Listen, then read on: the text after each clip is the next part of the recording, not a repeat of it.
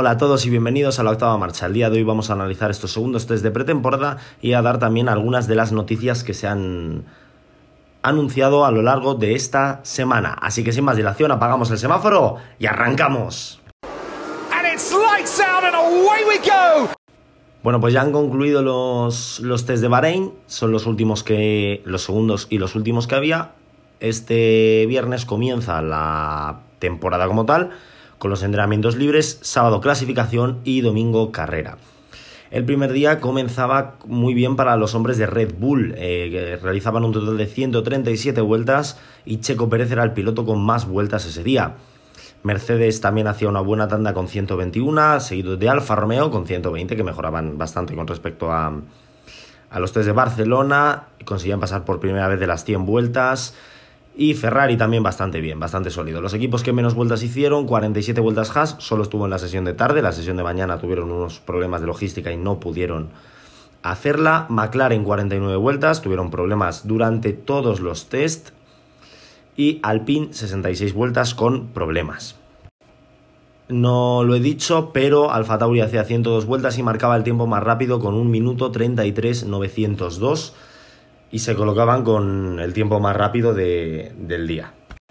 El segundo día, los hombres de Alfa Tauri eran los que más vueltas hacían, tras hacer el tiempo más rápido. Realizaban un total de 120 vueltas, seguidos de Ferrari con 100, no, perdón, seguidos de Aston Martin con 115 y Ferrari 114, Mercedes 113 y Alpine 111. Los equipos que menos vueltas hacían, Williams con 12 vueltas, tuvieron un problema eh, Nicolás Latifi salió ardiendo el coche, no él, él está bien, no le pasa absolutamente nada. Sencillamente el coche pues salió ardiendo. Eh, Alfa Romeo volvía a las andadas con 73 vueltas, McLaren 60 vueltas, otra vez con problemas, Haas 83 vueltas, pero marcaban el tiempo más rápido. Sorpresa y cuidado. Eh, un minuto 33, 207 era el tiempo del equipo estadounidense. Red Bull también tenía problemas y no llegaban a las 100 vueltas. Y por último, en el último día de, test, eran los hombres de Alfa Romeo los que más vueltas hacían. La verdad es que estuvo bastante apretado, con un total de 150. Mercedes hacía 149, Alfa Tauri hacía 148 y Williams hacía 142. Eh, los que menos vueltas hacían nuevamente McLaren, tan solo 90 vueltas, no lograban pasar de las 90 vueltas, de hecho, en todo el fin de semana, por así decirlo. Haas también 95 vueltas, Red Bull 96, pero eh, a cambio nos hacían el tiempo más rápido con un minuto 31 720. El tiempo más rápido de todos los tests se lo llevaba Red Bull, Haas también muy arriba, Alpine también bastante bien, haciendo muy buenos tiempos. Y así quedaban un poquito los test, ¿vale? En cuanto a equipos que más vueltas han hecho a lo largo de los test, ahora lo voy a decir y ya está. Eso. El equipo que menos vueltas hacía era McLaren con un total de 199, pero por contraparte el piloto que más vueltas hacía era Lando Norris con un total de 199. Hizo los tres días él en, en McLaren, ya que Daniel Ricciardo, pues el primer día estaba malo, no se encontraba muy bien y finalmente dio positivo en coronavirus. Detrás, de, justo encima de McLaren está el equipo Haas con 225 vueltas. Alpine se coloca en la séptima posición con 299, Red Bull 319 y el top 3 de, de equipos, Ferrari 349 vueltas, Alfa Tauri 370 vueltas y los que más vueltas han hecho Mercedes con un total de 383 vueltas, casi 400 vueltas el equipo alemán. Son los que más han rodado. Eh, Alfa Romeo que los primeros test se quedaba muy atrás, ahora ha mejorado bastante. Alpine, ah, las declaraciones de su director deportivo era que, bueno, que estaban contentos con lo que habían hecho en los, habían hecho los test. El primer día tuvieron problemas mecánicos que luego pudieron solucionar, así que Alonso está contento, en Alpine se muestran optimistas, veremos qué pasa este fin de semana. Vale, pues ya con todos los resultados dichos, vamos a hablar un poquito de las noticias de esta semana, ya que, bueno, la primera os la he dejado caer, es Daniel Ricciardo, que daba positivo por coronavirus, y a consecuencia de esto, Alpine y McLaren han hecho una especie de acuerdo en la cual eh, Alpine se presta a dejarles a Oscar Piastri como sustituto cuando lo necesiten en alguna carrera. Por ejemplo, supongamos que Daniel Ricciardo no está para este fin de semana, pues debutaría Oscar Piastri en la Fórmula 1 de la mano de McLaren. Si está disponible, la alineación es Ricciardo Norris, ¿vale? Eso no cambia. Alpine sí que ha dicho que ellos tienen prioridad, es decir, supongamos que Esteban Ocon ahora da positivo por coronavirus, Ricciardo no se ha recuperado y eh, Piastri correría para Alpine, no para McLaren. Eso por un lado. Luego, eh, Verstappen hacía el tiempo más rápido de todo el fin de semana, con un tiempo de 1.31.7. Medio segundo después se encontraba Mick Schumacher. Cuidado a esto, cuidado con Haas, que igual este año no están los últimos. Podría ser, mm, ya veremos. Luego, por otro lado, eh, se iba Nikita Mazepin de la Fórmula 1, lo anunciaba Haas, que ya no iba a ser piloto eh, del equipo. Si no me equivoco, esto ya lo dije la semana pasada, no estoy seguro. Y bueno, se esperaba, fue Fittipaldi el que comenzó los test. Estaban hablándose mucho de Fittipaldi y de Giovinazzi. No anunciaron a Fittipaldi como piloto titular, pero sí para los test, por lo tanto Fittipaldi estaba un poco descartado. También se metió a Hulkenberg. Yo creo, esto es una opinión personal mía, que lo de Hulkenberg es un poco, queremos que vuelva y lo vamos a meter en todos los rumores que haya. Es decir, si mañana... Mmm, Yuzu está malo, pues Hulkenberg suena como sustituto para Alfa Romeo. Si eh, Lance ha tosido hoy a las 7 y cuarto de la mañana, pues es el posible sustituto. En fin, o sea, yo sí que tengo mucha aprecio a Hulkenberg y sí que me gustaría que volviese, pero yo sinceramente lo descartaba muchísimo para Haas. Eh, yo creo que ya lo de Hulkenberg empieza a ser un poquito, vamos a meterle aquí con calzador a ver si vuelve. Yo creo que es un poco eh, presión mediática, a ver si, si algún equipo pues dice, venga, voy a, a contratar al Hulkenberg. La verdad es que me encantaría que volviese Nico, ¿eh? Por cierto. Dicho esto, era Kevin Magnussen el que volvía. O sea, parecía Kevin, o sea, Kevin Magnussen no estaba en ninguna de las apuestas, ¿vale? Y de repente, boom, Kevin Magnussen vuelve a la Fórmula 1, vuelve de la mano de Haas. Y como curiosidad, esta es la segunda vez que pasa algo parecido eh, con el tema Magnussen, ¿vale? Kevin Magnussen corrió la temporada 2014 de Fórmula 1. Es más, puede que incluso se lleve un episodio el, el danés, eh, se va a llevar un episodio, de hecho, fíjate. No lo tenía previsto, pero, pero sí, lo, se lo va a llevar.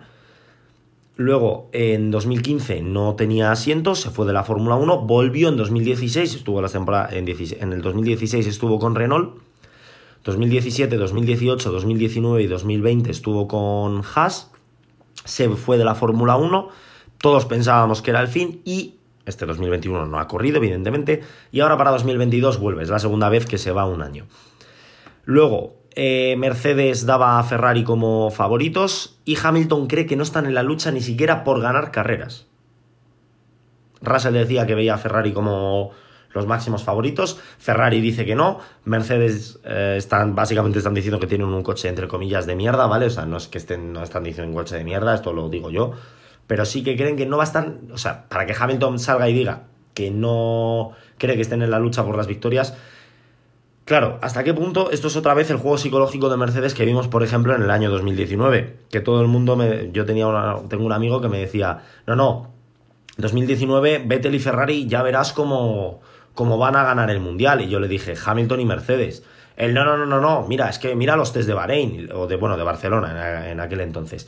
Y le dije, sí, sí, espérate a Australia que va a ganar Mercedes. Que no, que no, mira Ferrari, mira los libres de Australia de Ferrari, ¿cómo va a ser Mercedes? Bueno, pues Mercedes llegó primero y segundo en Australia, primero y segundo en Bahrein, primero y segundo en China, primero y segundo en España. O sea, de las ocho primeras carreras las ganaron las ocho, hicieron doblete en las, seis, en las cinco primeras carreras, en la sexta que era Mónaco hicieron primero y tercero, o sea que ¿Hasta qué punto es lo de Mercedes otra vez? Vamos a decir que tenemos un coche de mierda, la gente se relaja, piensa que va a ser otro equipo el que esté ganando y boom, llega este domingo y le saco un minuto y medio al resto. Pues no lo sé. También los equipos han cambiado bastante en el tema de, mm, de los diseños del coche. El más notorio era Mercedes, que le quitaba los famosos sidepods. La gente se escandalizaba con los sidepods, es que le han quitado los sidepods, es que no sé qué, es que no sé cuántos sinceramente, bueno, pues una innovación, a ver si el coche va mejor. Tampoco lo veo como para que ahora la gente esté diciendo que si el coche es ilegal, que si no sé qué, que si no sé cuántos. Ahora voy a entrar más en el tema de, Mercedes. Con el tema de Mercedes, la verdad, em, ya estaba, incluso creo que fue Ross Brown el que dijo que si ellos querían podían hacer lo que había hecho Mercedes, podían declararlo como ilegal y tendrían que cambiar el diseño del coche. A ver, yo entiendo que estamos cansados de ver a Mercedes ganar un año, un año sí, un año también. Yo lo entiendo. ¿Vale? Este año a mí me encantaría que estuviesen Mercedes, Ferrari, McLaren, Red Bull y Alpine en la pelea por el Mundial. Sería la leche, ¿vale? Todos estamos de acuerdo. ¿Ok?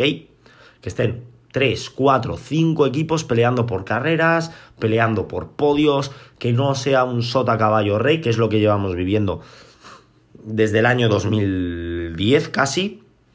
Voy a quitar 2010, voy a poner 2011, ¿vale? Diréis, no, Saúl, en 2011 fue Red Bull. O sea, la gente ya se ha olvidado de eso. Dicen, no, es que, joder, que Mercedes gane es una mierda. Sí, vale, pero Red Bull lleva ganando desde, o sea, los últimos, literalmente, todos los campeonatos desde de la última década los ha ganado o Mercedes o Red Bull. Gana Max Verstappen, bueno, por fin ha cambiado algo. Bueno, ha cambiado entre comillas. O sea, fue eh, 2000... 21 Verstappen, 2000, de 2020 a 2017 Hamilton, 2016 Rosberg, 15 y 14 Hamilton, del 13 al 10 ganó Sebastián Vettel en Red Bull. Eh, llevamos sin ver una victoria de esos dos equipos desde el año 2008, teniendo en cuenta que Brown luego fue Mercedes, pero bueno, desde el año 2008-2009 no gana un equipo que no sea o, o Red Bull o Mercedes. Hablo de campeonatos, ¿vale? Ya sé que victorias, pues ha ganado, este año mismamente ha ganado Alpine, ¿vale? El último ganador ha sido McLaren, perdón, el último ganador no Mercedes, no Red Bull, pues McLaren, Alpine, Alfa Tauri han ganado carreras, pero de campeonatos lo llevan ganando todo Mercedes y Red Bull en los últimos 12 años. Entonces, eh, me encantaría ver una lucha entre muchos equipos. Pilotos que vayan a estar en la lucha, pues dependerá de los equipos. Si Mercedes hace un buen coche, seguramente Hamilton. La gente está diciendo que Russell no tal, eh, que no va a ser escudero este año, seguramente lo que yo creo. ¿eh? Si Hamilton está fuerte, que puede ser que esté fuerte, Russell va a ser escudero de Hamilton. A partir del año que viene seguramente ya le den cancha para pelear con él. Pero este año si hay lucha, le va a tocar ser Valtteri Bottas 2.0. ¿Por qué? Porque es la última oportunidad de Hamilton para ganar el octavo título mundial. Ya está. Este año yo creo que es la última bala que le queda a Hamilton. Mercedes lo sabe y entrar a la historia es muy importante. Por eso creo que Russell va a ser este año escudero. Yo no digo que Russell no vaya a poder luchar nunca por un mundial, pero este año no creo. Mi opinión. Luego, Ferrari Depende de los pilotos. Yo a Sainz le tengo aprecio, creo que es muy buen piloto, a Leclerc también. Si el coche está a la altura, yo creo, eh, fíjate, yo creo que Ferrari tiene que hacer un coche mejor que el resto para que sus pilotos puedan estar por encima de, del resto de equipos. Me explico. No hablo de que Ferrari tenga que hacer un coche 6 segundos más rápido que el resto. Cuidado. Pero si en, más o menos son iguales de rápidos Ferrari y otros coches, yo creo que Ferrari no tiene opción. ¿Por qué? Inexperiencia de los pilotos. Leclerc es buen piloto, Sainz es muy buen piloto. Este año pues van a volver a tener una lucha, esperemos que muy bonita. Pero por ejemplo, si están igualados con el Mercedes, Hamilton les va a dar un baño. A los dos, lo siento. Baño de realidad.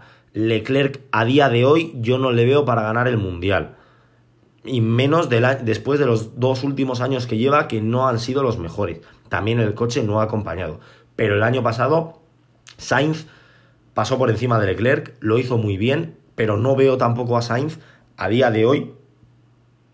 Recalco el a día de hoy para que en dos años no me vengáis diciendo, ah, pues Sainz ha ganado el Mundial, fastidiate. No, a día de hoy, a día 14 de marzo de 2022, yo no veo a Sainz capaz de ganar el Mundial hoy. ¿Vale? Si eh, empieza la temporada y el Ferrari evidentemente es 8 segundos más rápido, pues sí, vale, Sainz o Leclerc van a ganar el Mundial. No son tan cojos como para tirar una victoria así. Por ejemplo, Red Bull, no sé yo, eh, Pérez no va a luchar por el Mundial, ¿vale? Ya es algo que sabemos. Verstappen podría revalidar el título. Eh, McLaren, a ver cómo va Ricciardo, porque a Norris tampoco le veo para ganar el Mundial a día de hoy pero sí que podría pelearlo. No creo que lo ganaría, o sea, yo creo que Hamilton, Verstappen, Leclerc igual ganarían a Norris, pero sí que podría estar en la pelea. Y Ricciardo tiene que cambiar mucho con respecto al año pasado para poder pelear el Mundial. Y Alpine, ojalá, es algo que... O sea, este año, eh, el viernes daba la octava marcha Awards. la octava marcha Awards de este año, equipo de excepción y piloto de excepción, para mí pueden ser Fernando Alonso y Alpine. Porque tengo las expectativas muy altas. Igual Alonso no está para luchar por el Mundial. Todo dependerá del coche, ¿vale? Pero si Alonso no está luchando por podios, va a ser un, y perdonadme la expresión, una hostia de realidad muy heavy. Y voy a estar decepcionado con Alpine. ¿Que no gana el Mundial? Bueno, me va a doler porque me gustaría ver a Alonso ganar un Mundial, pero no va a ser decepción. Porque viendo las cosas no creo que Alpine vaya a estar en la pelea. Puede ser que sí, puede ser que no. Espero que estén que este año el Mundial esté reñido. El año pasado estuvo reñido, pero realmente quitando dos carreras, de las 22 carreras que hubo, 20 las ganaron los eh, pilotos de Mercedes y Red Bull. Entonces tan, tan reñido no estuvo. Verstappen ganó 11 car... no, 10 carreras, Hamilton ganó 8, Bottas ganó 1, Pérez ganó 1. Ya iban 20, solo de Mercedes y Red Bull. Lo que quiero este año es diversidad, que sea un poco a lo 2012. 2012, en las siete primeras carreras tuvimos siete ganadores diferentes. No digo que tenga que ser igual, pero sí que quiero pues que gane Mercedes, que gane Ferrari, que gane Red Bull, que gane Alpine, que gane McLaren, ¿por qué no que gane Aston Martin? Ahora que se ha ido Mazepin de Haas, ¿por qué no que Haas pueda estar en la pelea? Eh, que Alfa Romeo esté peleando por podios a lo mejor, o sea, que haya un, una batalla muy, muy, muy, muy, muy, muy heavy y que esté todo súper apretado y aunque a lo mejor haya equipos que destaquen sobre el resto y sean mejores, que esté todo muy concentrado y que no sea un mundial como lo que llevamos viviendo los últimos 8, 9, 10 años, que es siempre lo mismo. Eso es lo que yo quiero y lo que yo espero. Y por mi parte, nada más que añadir. Espero que os haya gustado este episodio donde hemos analizado un poquito lo que ha sido esta semana de Fórmula 1, ya que el viernes pues hicimos un episodio un poquito diferente. Nos vemos este viernes con las predicciones de este año, que me va a costar hacerlas. A ver qué, qué me aclaran. Voy a revisar todo un poco y a ver qué, qué puedo sacar en claro de, estas, ah, de estos test, tanto de los de Barcelona como los de Bahrein. Por mi parte, nada más, nos vemos este viernes con el que a priori es el último episodio en un viernes. Luego empezaremos con los streams en Twitch. Vamos a ver un poquito cómo se, desenvuelve todo esto. A priori, como digo, es el último eh, episodio los viernes. Lo dicho, nos vemos el viernes en un nuevo episodio y hasta la próxima.